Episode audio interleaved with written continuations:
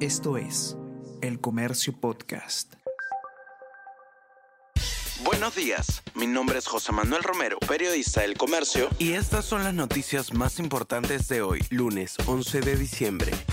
Nuevo fiscal de la Nación decidirá sobre casos contra Pedro Castillo. El expresidente cumple hoy dos órdenes de prisión preventiva de 18 y 36 meses. El titular del Ministerio Público Interino, Pablo Sánchez, declinaría hoy a favor del fiscal supremo, Juan Carlos Villena. Muertes en las pistas crecen en regiones con más taxis colectivos. Las siete ciudades del interior del país que concentran a la mayoría de choferes de este servicio son donde más fallecidos se han reportado en las pistas desde que el Congreso lo autorizara. 11 congresistas participaron en la designación de sus escoltas. Especialistas señalan que los parlamentarios están abusando de sus prerrogativas.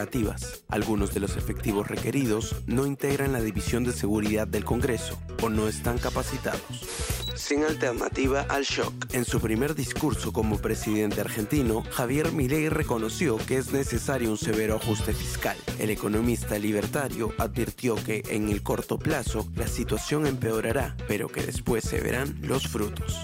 Hoy se definirá si Jorge Fossati será el próximo técnico de Perú o si la federación debe buscar otra opción. Hoy Oblitas da informes sobre nuevo técnico, pero en la Videna debe resolverse la salida de Reynoso. Si no se da la desvinculación del actual técnico, el tema pasará a stand-by.